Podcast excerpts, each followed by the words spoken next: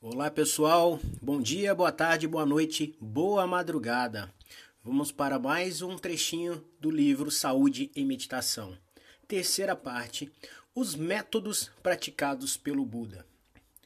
No Arya Pariyasana Sutta, o Buda descreve da seguinte forma a motivação para empreender a busca espiritual. Abre aspas. Bricos existem dois tipos de busca: a busca nobre e a busca ignóbil. E o que é a busca ignóbil?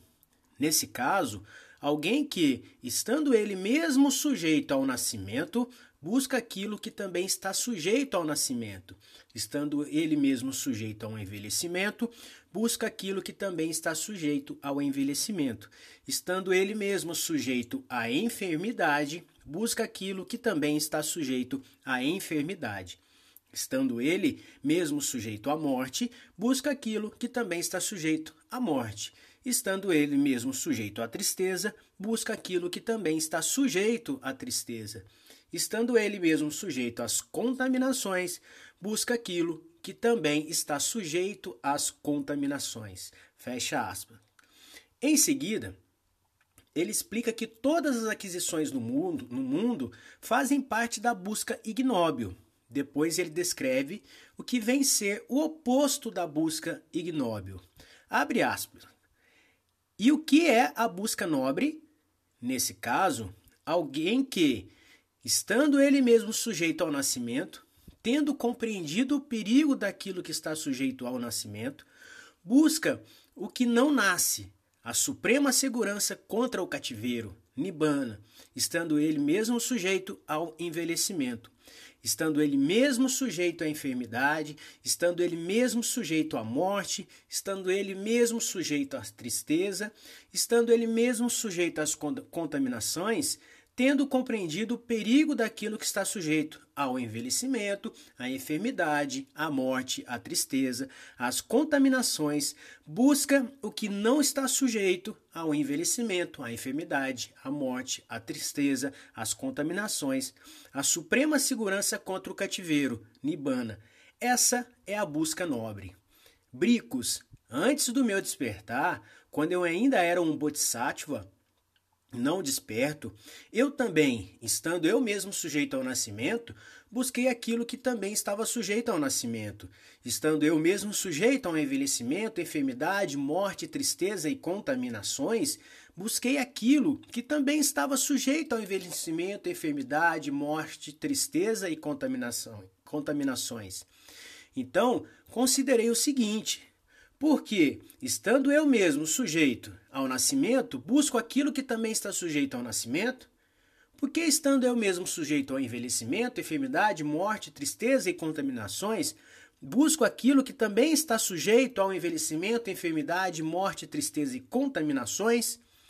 E se eu, estando eu mesmo sujeito ao nascimento, tendo compreendido o perigo daquilo que está sujeito ao nascimento, buscasse o que não nasce, a suprema segurança contra o cativeiro, Nibbana.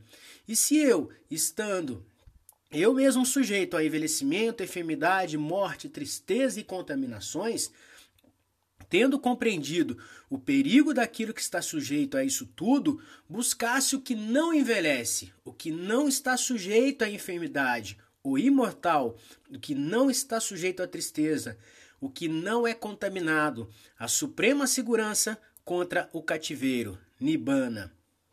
Mais tarde, ainda jovem, um jovem, um homem jovem com cabelo negro, dotado com as bênçãos da juventude, na flor da juventude, juventude, embora minha mãe e meu pai desejassem outra coisa e chorassem com o rosto coberto de lágrimas, eu raspei meu cabelo e barba, vesti o man, manto de cor ocre e deixei a vida em família e segui a vida santa. Tendo abandonado a casa e adotando o estilo de vida de um contemplativo, o estilo de vida de um contemplativo ou bodhisattva, aquele no caminho para se tornar um Buda, procurou dois professores. Primeiro, a Lara Kalana e depois o Daka Ramaputa. Assim, é como o Bodhisattva relata a experiência entre os dois mestres. Abre aspas.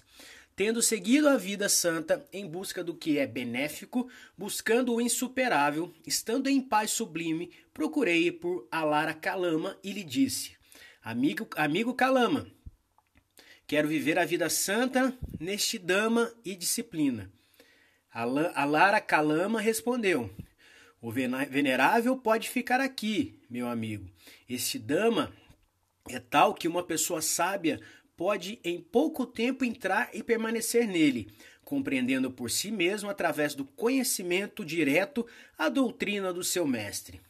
Em breve, aprendi aquele dama, no que diz respeito à mera recitação e repetição dos seus ensinamentos. Eu falava com conhecimento e segurança e reivindicava. Eu sei, eu vejo. E havia outros que assim também diziam. Eu pensei, não é somente pela mera fé que a Lara Calama declara. Tendo compreendido por mim mesmo através do conhecimento direto, eu entro e permaneço, permaneço nesse, neste Dama. Com certeza, a Lara Calama permanece conhecendo e vendo este Dama. Então fui até a Lara Calama e perguntei: Amigo Calama, de que forma tendo compreendido por você mesmo, com conhecimento direto, você declara que entra e permanece nesse Dama? Em resposta, ele declarou a esfera do nada. Eu pensei, não somente a Lara Calama tem fé, energia, atenção plena, concentração e sabedoria. Eu também tenho fé, energia, atenção plena, concentração e sabedoria. E se eu me esforçasse para realizar por mim mesmo o Dama, no qual Alara Kalama declara entrar e permanecer, tendo compreendido por ele mesmo através do conhecimento direto? Assim, em pouco tempo, eu entrei e permaneci naquele Dama, tendo compreendido por mim mesmo através do conhecimento direto. E fui até Alara Kalama e perguntei: Amigo Kalama, a Kalama, é desta forma que você declara que entra e permanece neste Dama, tendo compreendido, compreendido por você mesmo através do conhecimento direto? Essa é a forma, amigo. É dessa forma, amigo, que eu também entro e permaneço nesse Dama, tendo compreendido por mim mesmo através do conhecimento direto. É um ganho para nós, meu amigo, um grande ganho para nós que tenhamos um tal venerável como companheiro na vida santa.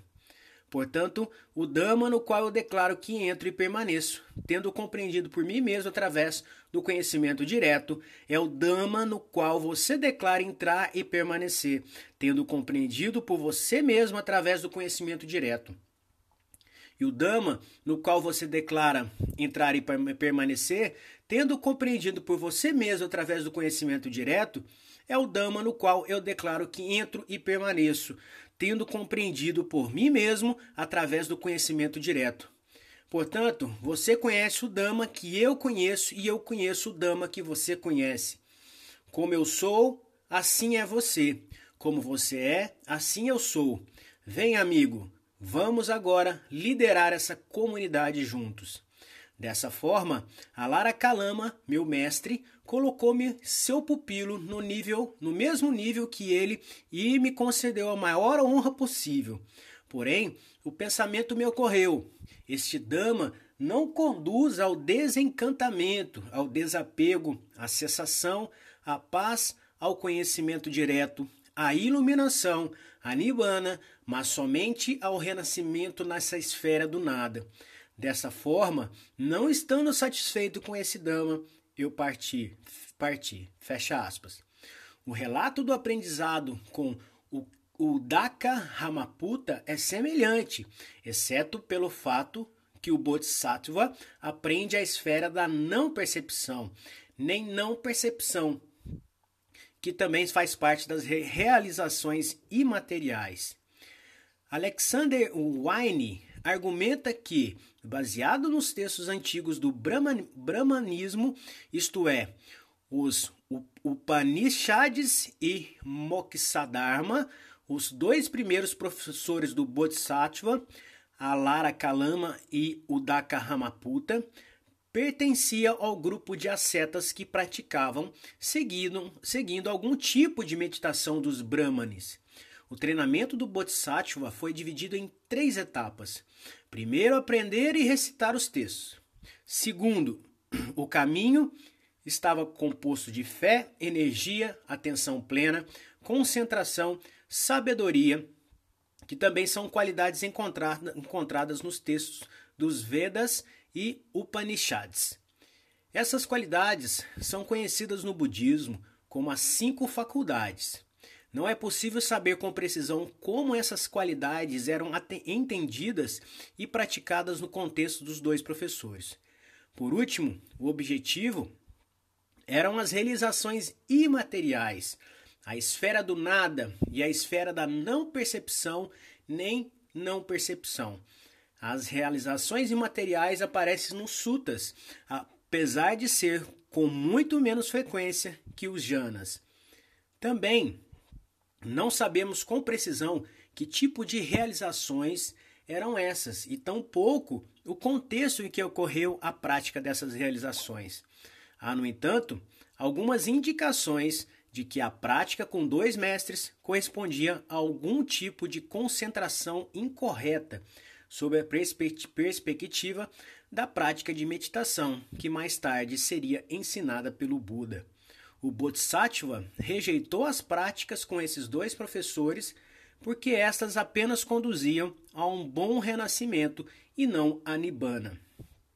Isso está evidenciado no Jana Sutta e no Metta Sutta, nos quais é dito que as pessoas comuns podem alcançar a concentração, janas, e renascer nos mundos, nos mundos de Brahma, para depois renascer em algum outro mundo. Mas já o Jana Sutta diz que os nobres discípulos, depois de renascer nos mundos, do, do, do, no, nos mundos de Brahma, realizam Nibbana sem nunca mais retornar a nenhum mundo. Os nobres discípulos se distinguem das pessoas comuns por considerarem qualquer fenômeno conectado com os cinco agregado, agregados: Kandas, forma material, sensação, percepção, formações mentais e consciência. Como impermanentes, sofrimento, uma, uma enfermidade, um câncer, uma flecha, dolorosos, uma aflição, estranhos, uma dissolução, um vazio, não eu. Baseado nesses sutas, a diferença não está nos estados de concentração em si. Esses estados são uma manifestação de uma mente absoluta em absoluta paz. A diferença está no entendimento que dá suporte à prática e interpretação da experiência da meditação. Por exemplo, se alguém acredita num Deus onipotente e onipresente e que, e que sua vida, em última instância, está nas mãos dessa divindade, se essa pessoa alcançar os janas, é muito provável que essa experiência seja atribuída à graça divina. No Vipalassa Sutta, o Buda fala em três níveis de, de distorções: da percepção, do pensamento e do entendimento.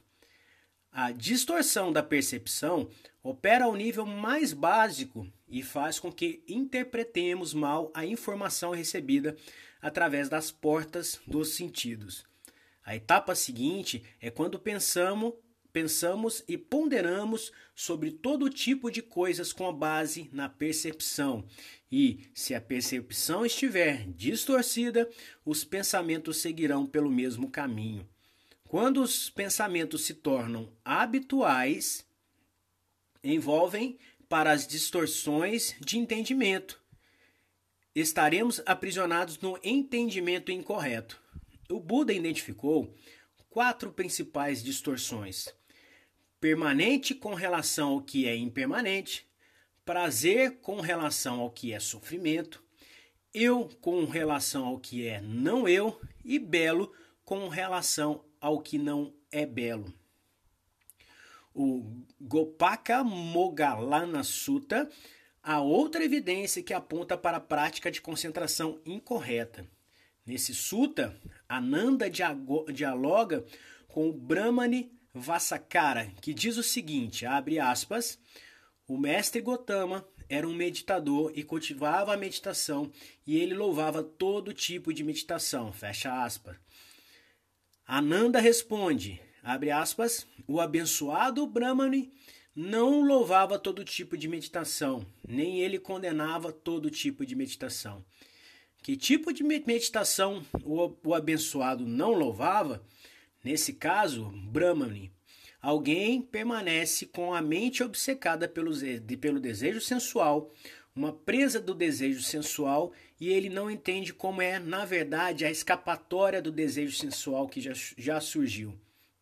Enquanto permanece com a mente obcecada pelo desejo sensual dentro de si, Fazendo do desejo sensual o ponto focal, ele absorve a si mesmo naquilo.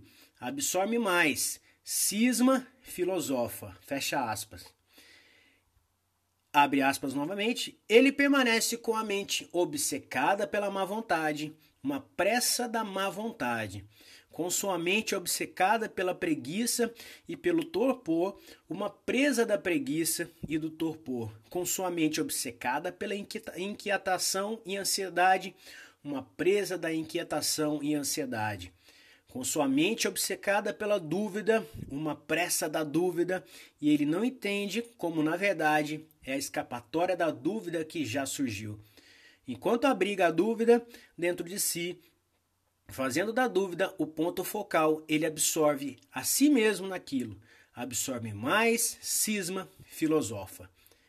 O abençoado não louvava esse tipo de meditação.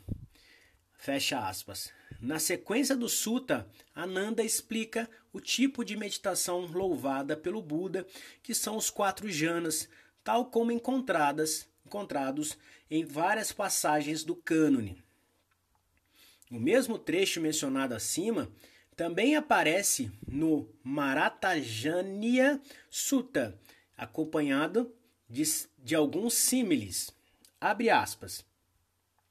Tal como uma coruja sobre um galho, esperando por um roedor absorve a si mesma naquilo, absorve mais, cisma, filosofa ou como um chacal na beira de um rio esperando por um peixe, absorve a si mesmo naquilo, absorve mais, cisma, filosofa, ou como um gato esperando por um rato na soleira de uma porta, ou num latão de lixo, ou num escoadouro, absorve a si mesmo naquilo, absorve mais, cisma, filosofa. Fecha aspas. No Pasadika Sutta, o Buda explica que a prática dos jhanas que ele ensina compreende quatro tipos de vida dedicadas ao prazer que, por inteiro, conduzem ao desencantamento, desapego, cessação, paz, conhecimento direto, iluminação e nibbana, e que alguém que se entregue a esse tipo de prazer tem apenas como destino os quatro estágios do despertar. Também deve ser observado que, os, que as quatro realizações imateriais, duas das quais foram ensinadas por Alara Kalama e o Dakaramaputa, podem não fazer parte da lista original dos janas ensinados pelo Buda. Johannes Bronkhorst argumenta que as quatro realizações imateriais teriam sido adicionadas ao cânone a posteriori.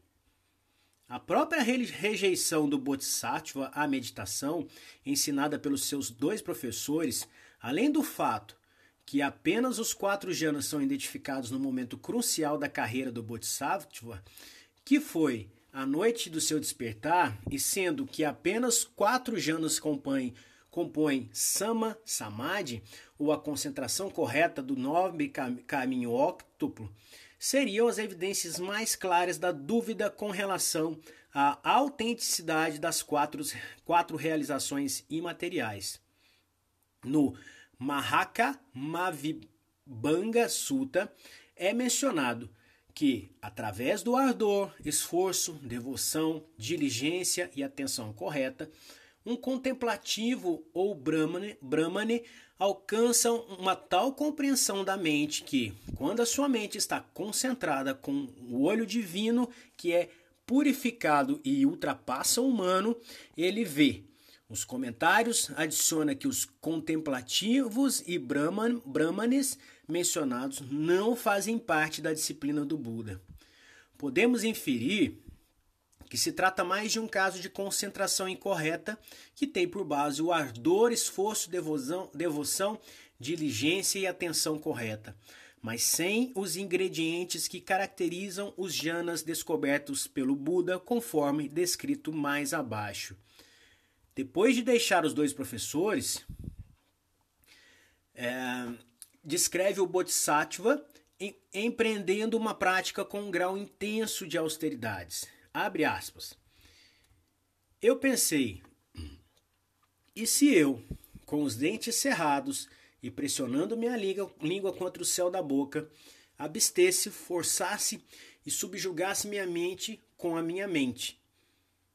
Dessa forma, com os dentes cerrados e pressionando minha língua contra o céu da boca, abati, forcei e subjuguei a minha mente com a minha mente. Enquanto eu fazia, fazia isso, o suor emanava das minhas axilas. Tal como um homem forte agarra um homem mais fraco pela cabeça ou pelos ombros e o abate, o força e o subjuga, da mesma forma, com os dentes cerrados, pressionando a minha língua contra o céu da boca, abati, forcei e subjuguei a minha mente com a minha mente, e o suor emanava das minhas axilas. Mas, embora uma energia incansável houvesse sido estimulada em mim e uma persistente atenção plena houvesse se estabelecido, meu corpo estava agitado e inquieto, porque eu estava exausto devido ao doloroso esforço. Porém, a sensação de dor que surgiu em mim não invadiu a minha mente e permaneceu. Eu pensei: e se eu praticasse a meditação sem respirar? Assim, eu parei a inspiração e expiração através do meu nariz e boca. Ao fazer isso, houve um forte rugido de vento saindo pelos meus ouvidos. Tal como o forte rugido dos ventos que sai do fole de um ferreiro, da mesma forma, quando parei a inspiração e a expiração, através do meu nariz e boca, houve um forte rugido de vento saindo, saindo pelos meus ouvidos. Mas, embora uma energia incansável houvesse sido estimulada em mim e uma persistente atenção plena houvesse se estabelecido, meu corpo estava agitado e inquieto, porque eu estava exausto, exausto devido ao doloroso esforço. Porém, a sensação de dor que surgiu em mim não invadiu a minha mente e permaneceu. Eu pensei,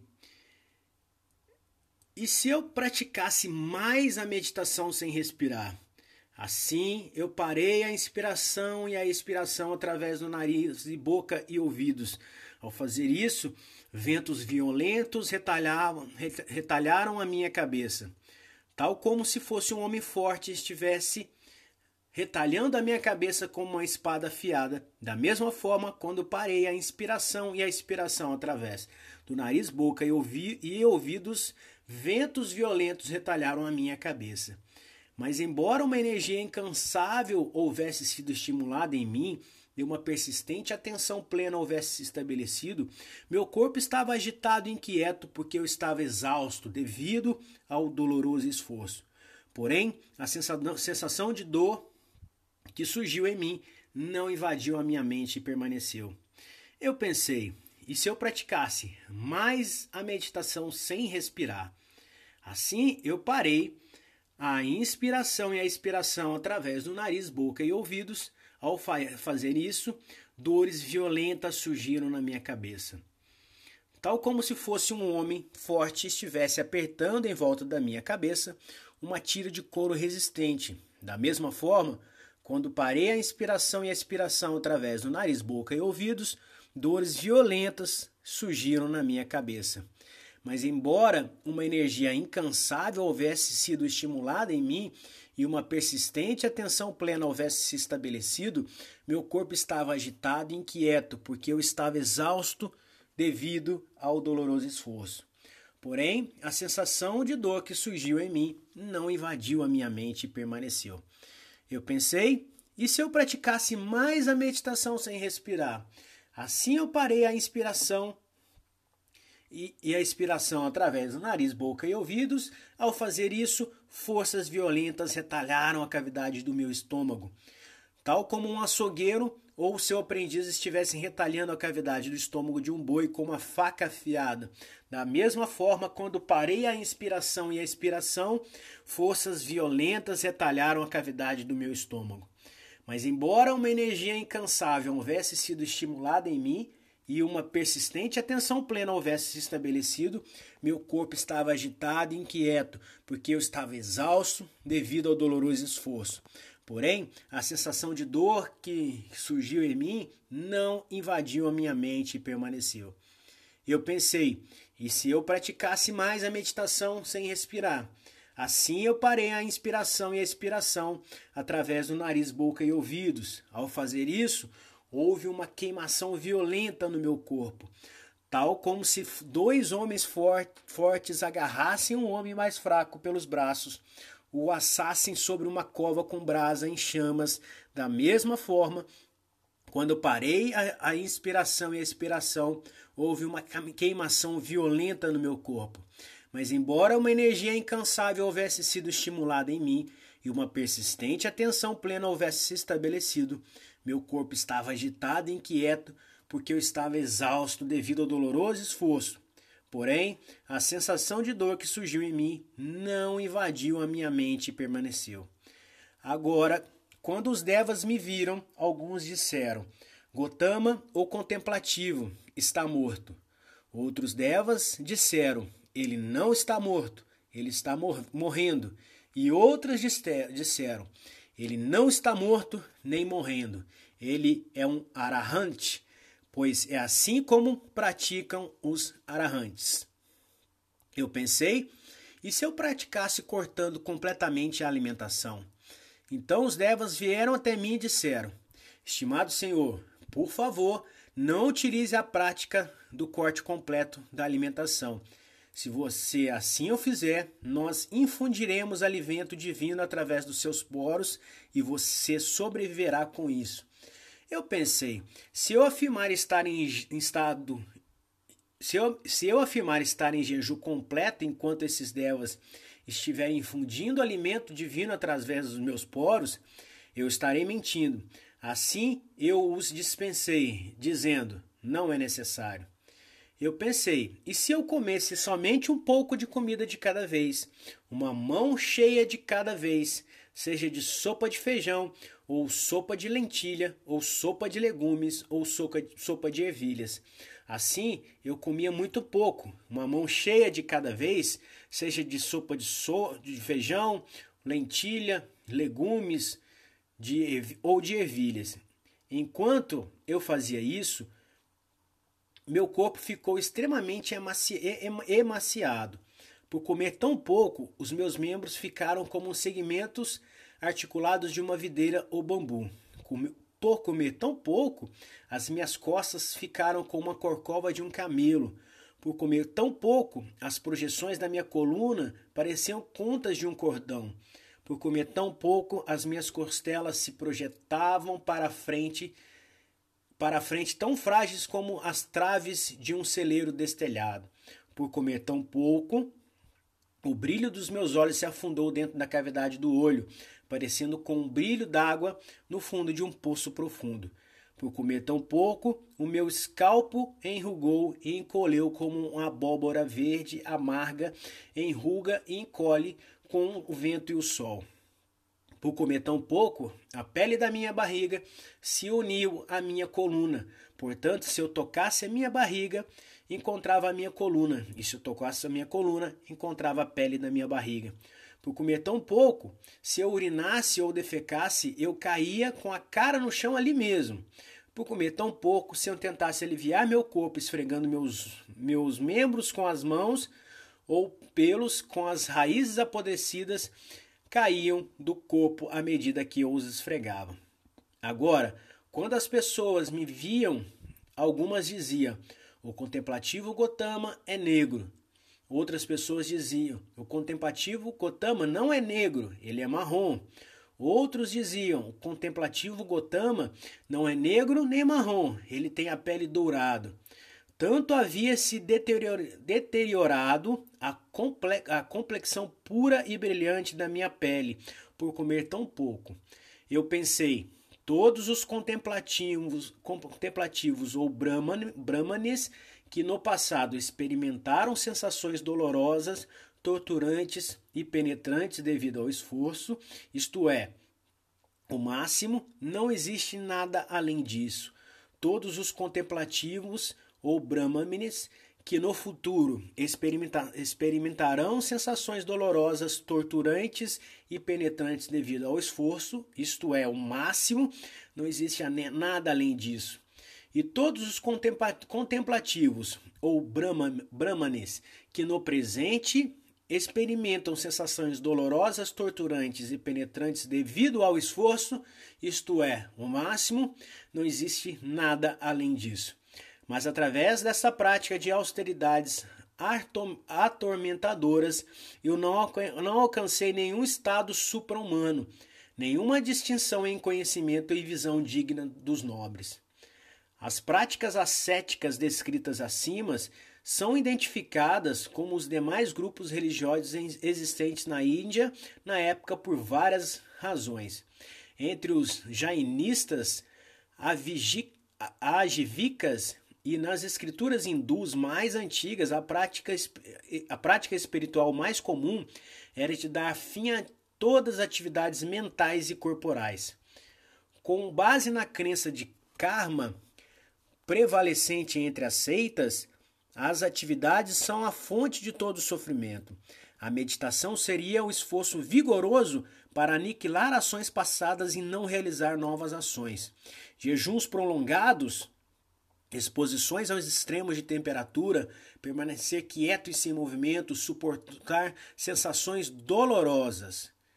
O mesmo com a relação com relação a conter a mente, inclusive as faculdades dos sentidos, e fazer com que esta fique imóvel. Num estágio mais, mais avançado da prática, a respiração era suspensa. Também foi, também foi dito ocorre a menção ao modo de prática do arahante. O termo arahante também é pregado pelos jainistas, e nesse caso, o contexto é o ritual de suicídio por inanição adotado, adotado pelos jainistas e também pelos, pelos avi, ajivikas. Essa prática é chamada em sânscrito salekana, salekana ou san, Santara e até hoje é praticado entre os seguidores do Jainismo na Índia. Na sequência do Sutta, depois de esgotar todas as possibilidades das práticas ascéticas, o Bodhisattva pergunta a si mesmo: poderia haver algum outro caminho para o despertar? E nesse momento, ele se recorda de uma experiência quando criança. Eu refleti. Eu me recordo que quando meu pai, o Sakya, estava ocupando, ocupado enquanto eu estava sentado, sentado à sombra fresca de um jambo rosa, afastado dos cinco sentidos, sentidos, afastado dos cinco, cinco obstáculos, entrei e permaneci no primeiro jana, que é caracterizado pelo movimento da mente e sustentação da mente no prazer e felicidade nascidos do afastamento. Poderia ser esse o caminho para o despertar? Então, seguindo essa memória, cheguei à conclusão: esse é o caminho para o despertar. Eu pensei, por que temo esse prazer que não tem nada nada que ver com a sensualidade, nem com qualidades mentais prejudiciais? Eu pensei, eu não temo mais esse prazer, já que ele não tem nada a ver com a sensualidade nem com as qualidades mentais prejudiciais. De acordo com os comentários, Durante a infância do Bodhisattva, quando ele era um príncipe, em certa ocasião seu pai liderou uma cerimônia de arar a terra em um festival tradicional dos Sakyas. O príncipe foi trazido para o festival e, e um lugar foi preparado para ele sob um jambo rosa. Quando os criados o deixaram para ver a cerimônia de arar a terra, o príncipe, estando só, espontaneamente sentou-se em posição de meditação e alcançou o primeiro jhana através da meditação da atenção plena na respiração. Esse enunciado marca uma mudança na forma como o Bodhisattva avaliava o prazer. Agora, não é mais algo a ser temido e exterminado através da prática de austeridades, mas quando originário do isolamento e desapego, é visto como valioso companheiro no caminho para o despertar. Isso mostra, isso contrasta com o espírito violento atribuído à prática dos jainistas. Os jainistas afirmam que o prazer não é obtido através do prazer. O prazer é obtido através da dor. A medita meditação budista, caracteriza caracterizada pelos quatro janas, é uma prática prazerosa por prazer e felicidade, piti e sukha, enquanto a prática não budista é desprovida de prazer. Nesse ponto surge mais uma questão em relação à prática com os dois primeiros professores, a Lara Kalama e o Daka Ramaputa. De acordo com o esquema que é encontrado nos sutas, sutas, as quatro realizações imateriais, esfera do nada, da não percepção nem não percepção, etc., ocorrem na sequência depois do quarto jana, e para chegar ao quarto jana é necessário começar com o primeiro jana. Então, como poderia o Bodhisattva apenas agora ter reconhecido o primeiro jhana, se antes ele supostamente já deveria tê-lo praticado com os dois professores?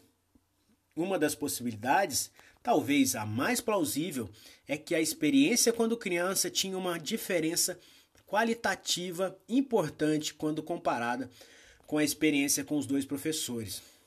Essa diferença seria justamente o desapego e o, pre, e o, pra, e o prazer proveniente do desapego. No Pankala Kanda Sutta, o jovem Deva Pankala Kanda diz: o Buda que descobriu os jhanas. Comentando esse sutta, Ajahn Brahmavanso disse, abre aspas, a afirmação de que o Buda descobriu os jhanas também aparece no Sambada, Sambada Sutta. O Subha Sutta afirma que eu não vejo essa nobre concentração sendo realizada dessa forma por nenhum outro contemplativo ou Brahmane nas das outras escolas. O Patama Upada Sutta e o Dutiyaya Upada Sutta dizem que os jhanas não surgem, exceto com o surgimento do Tathagata, um arahante, um perfeitamente desperto. Esses enunciados canônicos, e além desses, há muito mais, dão forte respaldo à afirmação de que Buda descobriu os jhanas. O Ajisuta e o Metasahagata Sutta, apesar de outros errantes e contemplativos afirmarem que também ensinam o abandono dos cinco obstáculos e o desenvolvimento dos sete fatores do despertar e, portanto, não distinguirem, não distinguirem diferença entre os seus ensinamentos e os ensinamentos do Buda, o Buda responde que na verdade isso não é correto, pois esse domínio é apenas esse, esse é o domínio apenas, apenas dos Budas. Finalmente, no Niganta Nataputa Sutta, o líder dos jainistas, Niganta Nataputa, duvida que seja possível existir uma concentração sem o movimento de sustentação da mente, Vitaka e Vikara, demonstrando que os contemporâneos do Buda desconheciam os verdadeiros jhanas. Em resumo, não é possível concluir com certeza qual foi o tipo de prática empreendida pelo Bodhisattva com os dois primeiros professores. O que podemos concluir com grande certeza, no entanto, é que o Buda rejeitou a prática do ascetismo extremo, o caminho que produz dor e sofrimento. Também podemos concluir com grande certeza que o caminho budista é um caminho de prazer e felicidade, com base no desapego, não com base em aquisições, com base na busca. Essa característica de prazer e felicidade com base no desapego é o caminho particular do Buda, é aquilo que distingue os seus ensinamentos. Esse aspecto das aquisições deve ser destacado, pois a prática dos Brahmanes bem como dos demais contemplativos contemporâneos do Buda, estava centrada na ideia da existência de um eu, Atman, ou alma, Jiva. Quem pratica o caminho e obtém os benefícios dessa prática é justamente o eu ou a alma. Nesse contexto, o aspecto da volição desempenha um importante papel. Já o Buda propôs um esquema totalmente revolucionário, em que a figura do eu ou alma simplesmente não existe. De acordo com Buda, a ideia da existência de um eu por trás de qualquer aspecto de, da experiência humana não passa de uma delusão. Nesse contexto, a realização da verdade última depende justamente da ausência da volição, da ausência do eu ou ego. Com base no que foi exposto acima, e, mais ainda, com o que será visto no próximo capítulo, também podemos afirmar com grande certeza que o desenvolvimento dos quatro janas, janas com base em Satipatthana, fundamentos da, da atenção plena, formam o núcleo do caminho descoberto pelo Buda e aquilo que ele ensinou. Então é isso, pessoal. Muito obrigado pela presença de todos e no próximo episódio nós teremos o quarto episódio o método ensinado pelo Buda. Pelo Buda. Um abraço a todos e até a próxima.